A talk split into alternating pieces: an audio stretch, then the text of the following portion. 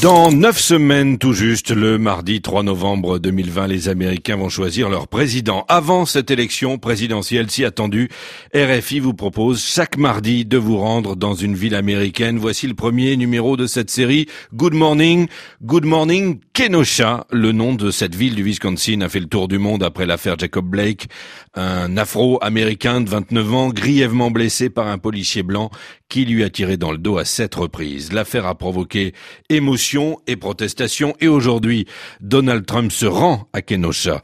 Le président sortant qui axe sa campagne sur la loi et l'ordre ne cesse d'évoquer le chaos qui risque d'embraser le pays si les démocrates parviennent au pouvoir.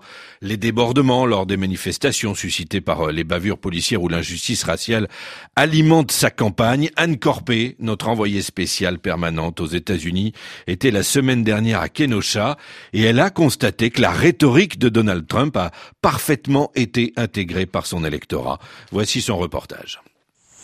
Hélène H. habite dans la campagne à quelques kilomètres de Kenosha. Elle a planté une grande pancarte Donald Trump dans son jardin. Et les émeutes qui ont enflammé le centre-ville après que Jacob Blake a reçu sept balles dans le dos ne font que renforcer ses convictions elle accuse les démocrates d'exploiter à dessein l'affaire. Ils essaient d'entraîner l'Amérique dans une guerre raciale et je pense que c'est un plan qui remonte à longtemps. Il n'y a pas de racisme systémique dans ce pays, c'est juste un scénario. Il y a une raison pour laquelle un policier a tiré sur cette personne. Il y a toujours une raison. Et ils en ont tout de suite conclu que c'est un flic raciste qui a juste tiré sur un pauvre afro-américain. C'est le scénario qu'ils ont écrit. Et leur projet est de faire de l'Amérique un pays socialiste.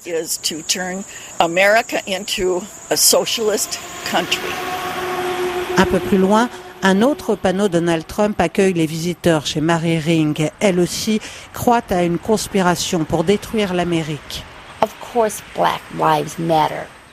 Bien sûr, les vies des Noirs comptent, les vies des Blancs comptent, les vies des bébés qui ne sont pas encore nés comptent.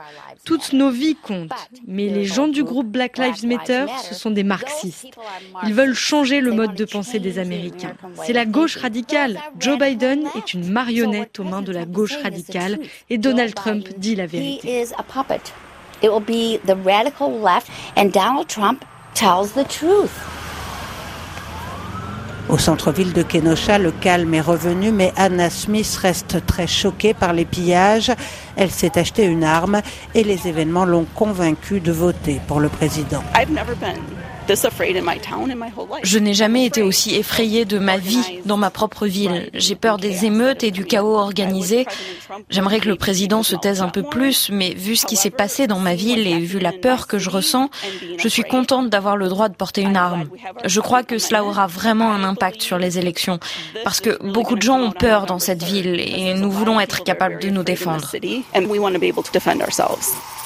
Juste en face, Katie arrose son jardin elle et son mari Barry ont été bouleversés par ce qui est arrivé à Jacob Blake et tous deux le constatent, même dans leur petite ville, les divisions entre partisans et opposants de Donald Trump ne cessent de se creuser.